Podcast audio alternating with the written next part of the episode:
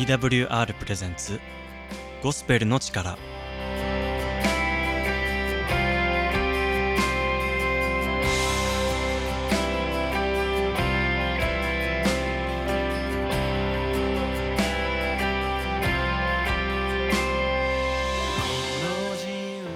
皆さんいかがお過ごしでしょうか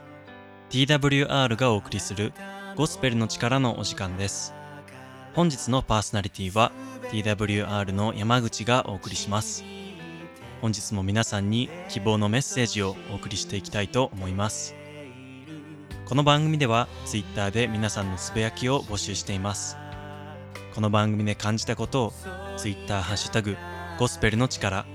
ハッシュタグゴスペルの力をつけてつぶやいてください。牧師への質問などもお待ちしています。皆さんの様々な意見を送ってください、えー、ということでもう8月になりましたけれども皆さんどのように過ごされてますかね。で、まあ、最近ですね僕が結構ハマってることがありましてあの大谷翔平選手あの今メジャーですごく大活躍している大谷選手のプレーを YouTube で見ることに結構ハマってましてでまああの最近といってももう結構2021年ぐらいのシーズンから YouTube で見始めたんですけど本当にすごいですよね。なんかね最初大谷選手がメジャーに行った時はこうなんか二刀流は無謀だとかなんかメジャーでやるのは不可能だとかありえないみたいにめちゃくちゃなんか言われたりとか叩かれたりとかしてたと思うんですけどもうなんか今やメジャーの中でもトップ中のトップの選手にまで上り詰めたのを見ても本当になんかすごいなと思いましてなんかすごいあの特に野球に興味のない方にはすごく申し訳ないんですけれども。で、まあ、なんか具体的に大谷選手の何がすごいのかなと思ってなんかもちろんその MVP を受賞してたりですとか、まあ、あのホームランを争ってたりっていう、まあ、その事実だけでもとんでもないんですけど、まあ、他のなんかメジャーリーガーの選手から見たら何がすごいのかなと思ってちょっと調べてみたんですね。でするとあの、まあ、一番すごいって言われてるのが、まあ、時間管理能力らしくて、まあ、定かではないんですけどもあの、まあ、やっぱりピッチャーって登板する、まあ、その投げる日に、まあ、最高のそのコンディションを持ってこないといけないじゃないですか。で、まあ、その準備期間があると思うんですね。その投げる日と投げる日の間の準備期間の間に、こうまあ走り込みをしたりとか、まあ、ピッチング練習をしたり、まあ、フォームの確認をしたり、相手選手の研究をしたりっていう、でまあ、あの体を休めるっていうことも、ま、準備の一つだと思うんですけど、まあ、でも登板以外の日にも、まあ、打者として試合に出場されているので、まあ、打者としての準備ですよね、まあ、あの対戦投手の映像を見たりとかなんかバットとか軌道の確認をしたりとかっていうのもそれらに加えてしてるってなるともうなんか理解できないくらいの凄さですよね。でどちらもちゃんと一流のレベルっていうのがまあ信じられないんですけどであの、まあ、僕は特にあの時間の管理は苦手なので あの、まあ、大谷選手とは次元が違いすぎますけど、まあ、苦手なので本当に尊敬してましてであの、まあ、全然僕は野球に関しては素人なのであの彼の凄さを完全に理解してるわけではないんですけど、まあ、同じ日本人として、まあ、あの毎日活躍されてる姿を見るとすごく励まされますよね。はいということでえー、ではここで本日最初の曲をお送りしたいと思います。福原孝義でマスターピース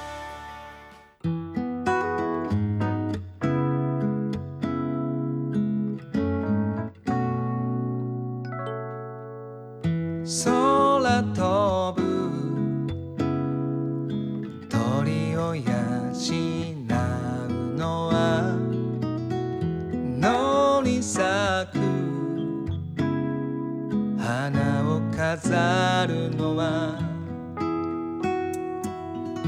夜空に星を置いたのは季節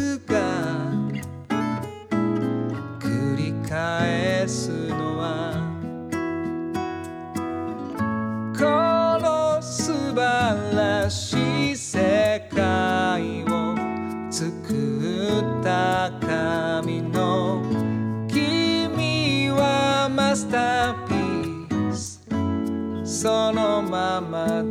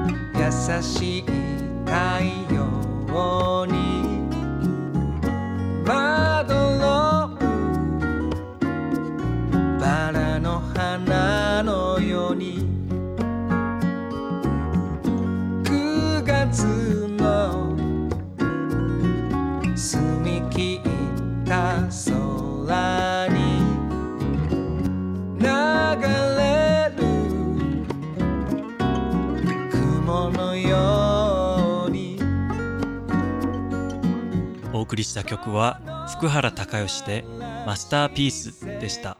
この曲をいい曲だなと感じてくださいましたら Twitter ハッシュタグゴスペルの力でぜひつぶやいてください。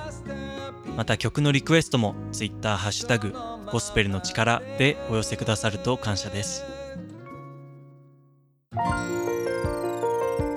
ここからは聖書からのメッセージをお届けします。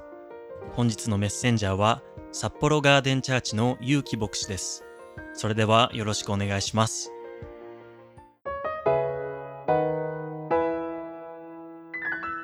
どうも、ゆうき牧師です、えー今日からですね、ちょっと特別なシリーズをスタートさせたいと思います。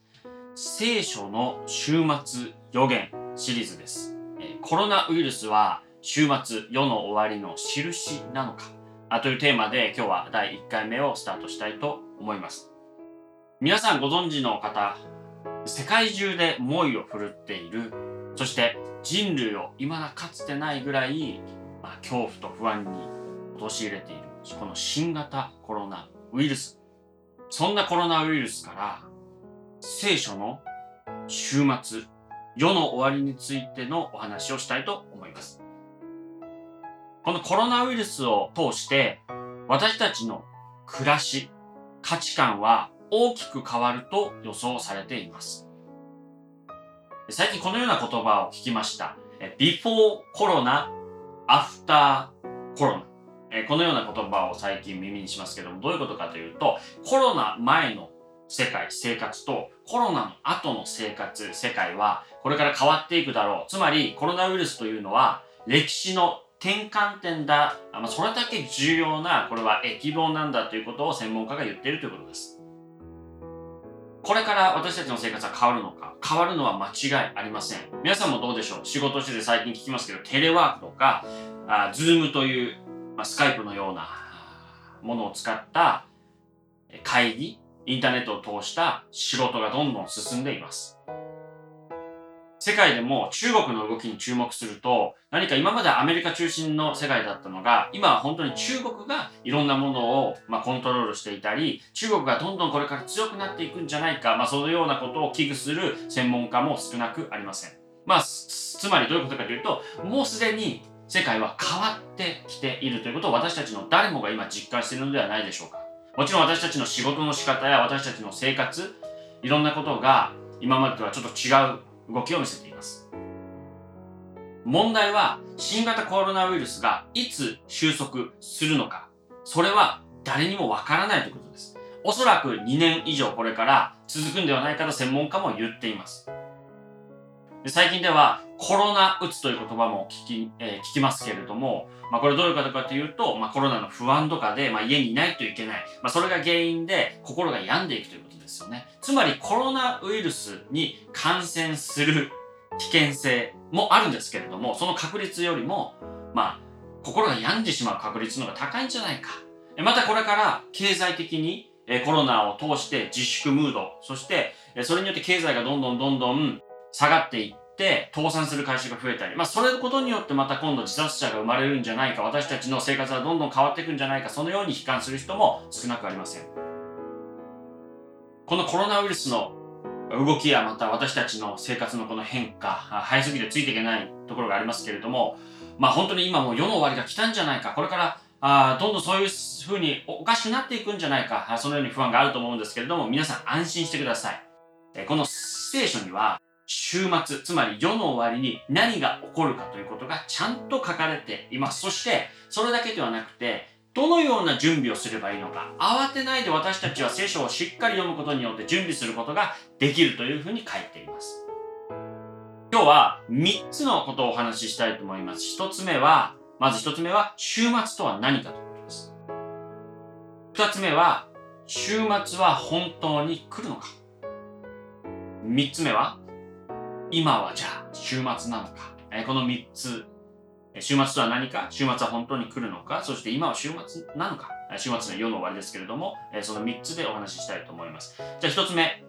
週末とは何なのかあもちろん聖書からお話ししたいと思います。週末とは今私たちがこの生きている世界に終わる時が来るということです。聖書は週末に対して二通りの反応を示しています。二通りというか、週末は二つの解釈ができます。一つ目は、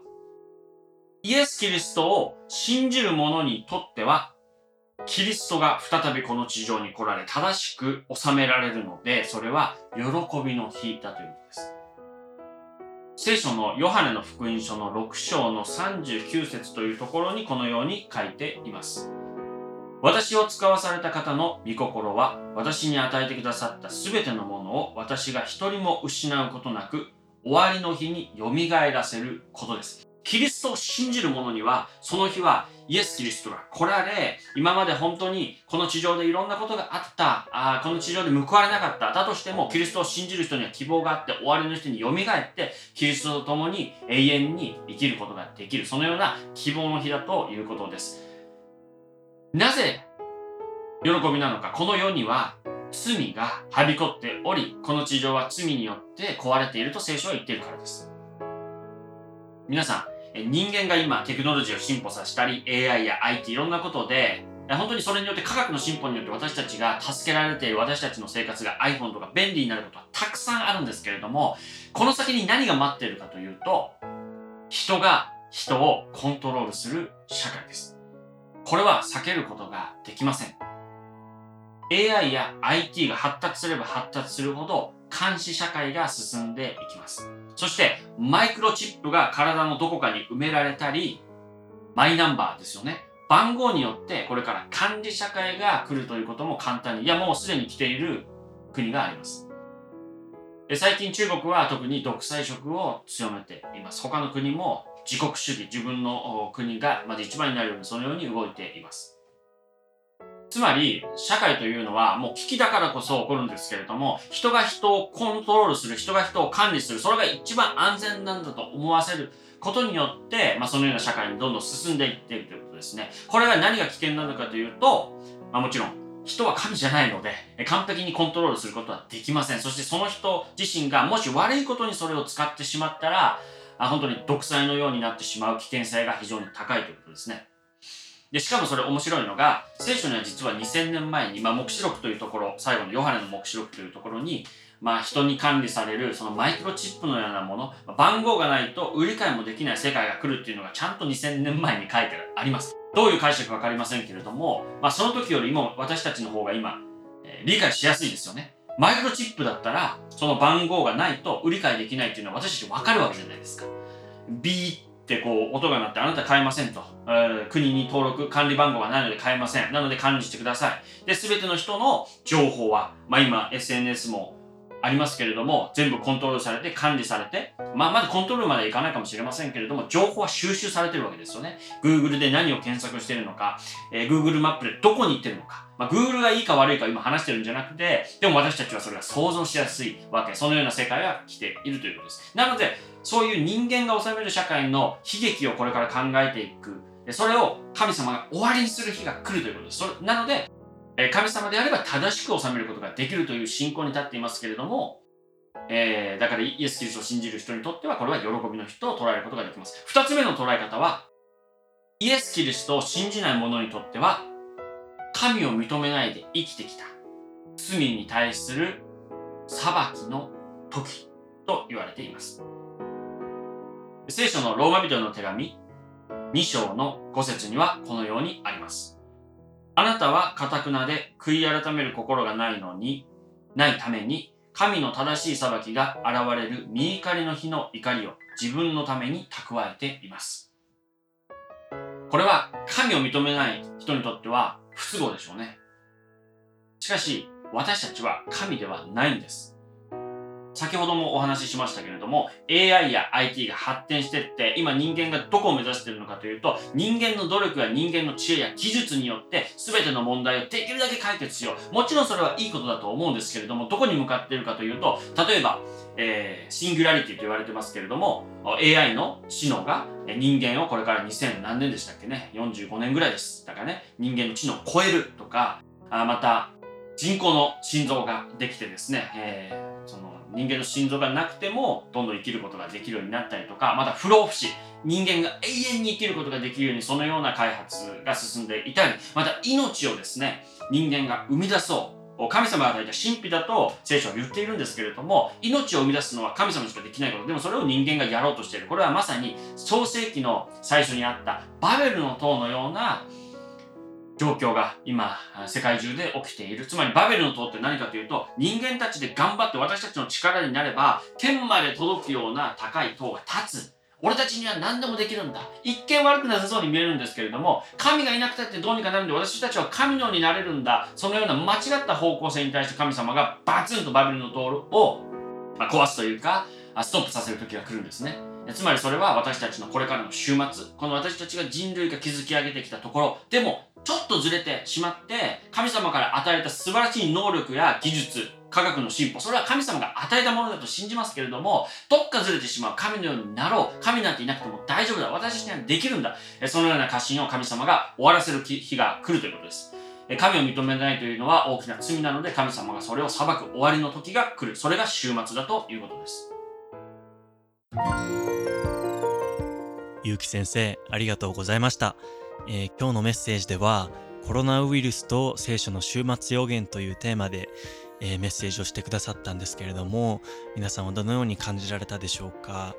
で、そうですね、まあ、今回は週末とは何かというところで、で、まあ、このイエス・キリストを信じない者に対しては、こうまあ、裁きの時のことを指しているっていうことをおっしゃっていたんですけれども、まあ、やっぱりこう人間はこう、まあ、神などいなくてもこう何でも自分たちで作り出すことができるっていうふうに考えてしまったりこう、まあ、神のようになれるっとか、まあ、自分たちの力だけでこう全てを解決しようとしてしまったりっていうことに陥りやすいんですけれども、まあ、メッセージの中でもバベルの塔のあの例を出されていたりとかしたんですけれども、まあ、そういう自分たちの力だけでこう全部こう解決しようとしてはいけないっていうことを、まあ、今回のメッセージで改めて学ばされたんですけれども、まあ、こういったあの極端な話に限らず、まあ、こういうこう自分だけでこう物事を進めていこうとしてしまうっていうのは、まあ、私たちクリスチャンにも、まあ、よくあることだと思うんですよね。で、まあ、大抵、まあ、そういう時はうまくいかなかったりとか行き詰まってしまうっていうことが多いんですけれども、まあ、その度にこう、まあ、今一度こう神様の方向を向いて神様に信頼してこう日々歩んでいけるように祈り続けていきたいなと思います。このメッセージで感じたことや牧師への質問などがありましたら Twitter ハッシュタグゴスペルの力でぜひ聞かせてください。ではここでもう一曲お送りしたいと思います。福原孝義で BU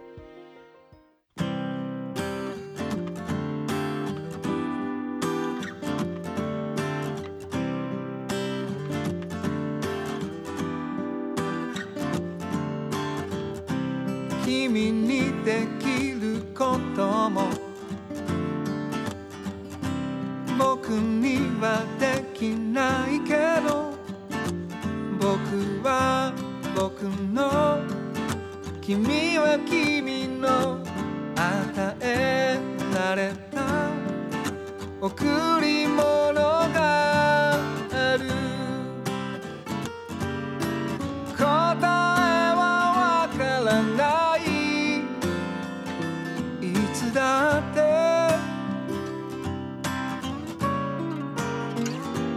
けどこの時をかみしめて It's gotta be you 君じゃなきゃ Be you It's gotta be you できないことが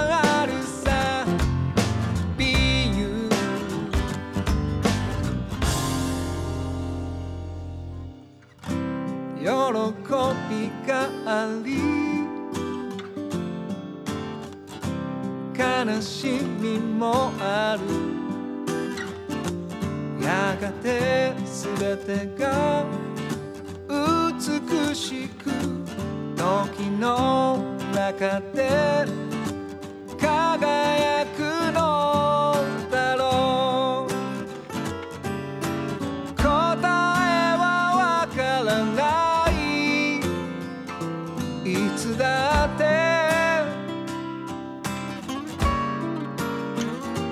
けどその時を受け止めて It's gotta be you 君じゃなきゃ Be you Oh yeah It's gotta be you できないこと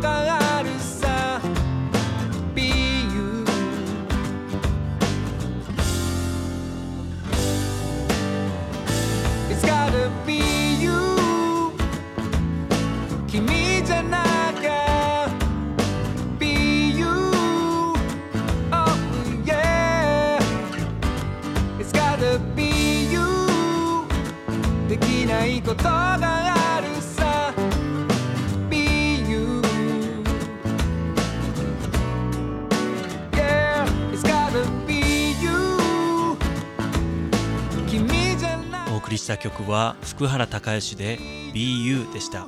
この曲をいい曲だなと感じてくださいましたら Twitter ハッシュタグゴスペルの力でぜひつぶやいてください。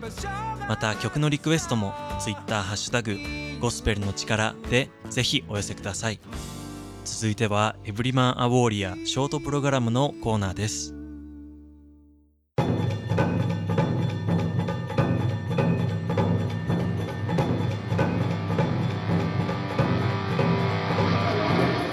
ロニー・バーガーがお送りするエブリマン・ア・ウォーリアー。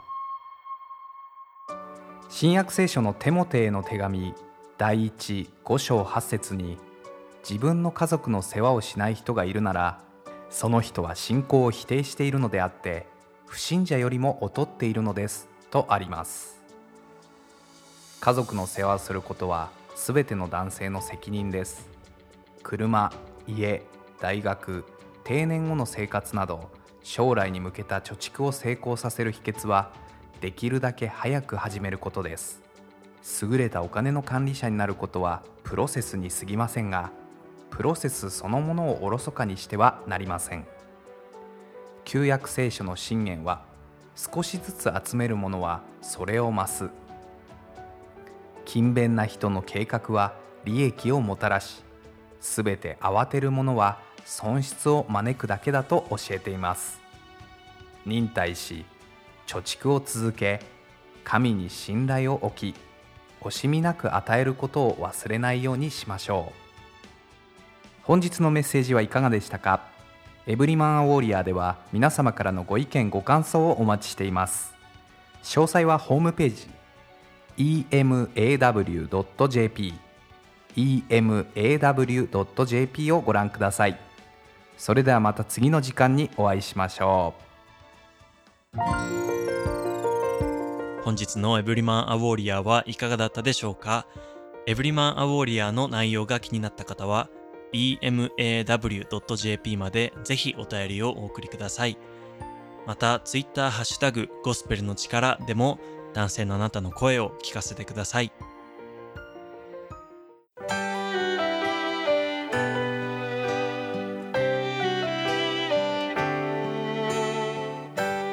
日最後にお届けするのは神山美沙で命の日の限り。主は私の光私の救い。主は私の命の砦。誰を私は恐れよう。主が共におられるのだから。命の日の限り主の家にとどまりあなたの麗しさを見つめてその宮で思いを巡らすために。私は生きたい。私は生き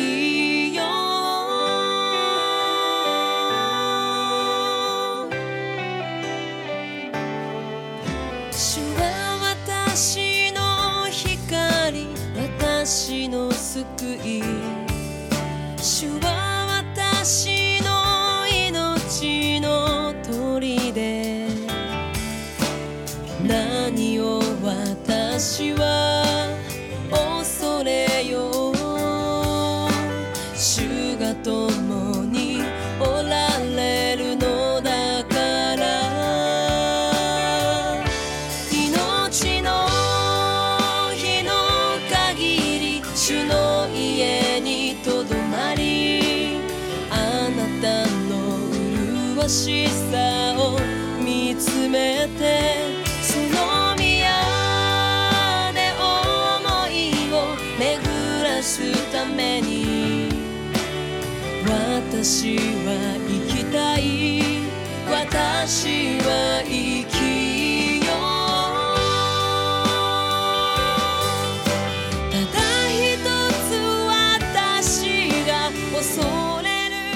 まもなくお別れのお時間です。今日もお聞きくださって本当にありがとうございました。ぜひ感想を Twitter ハッシュタグゴスペルの力でつぶやいてください。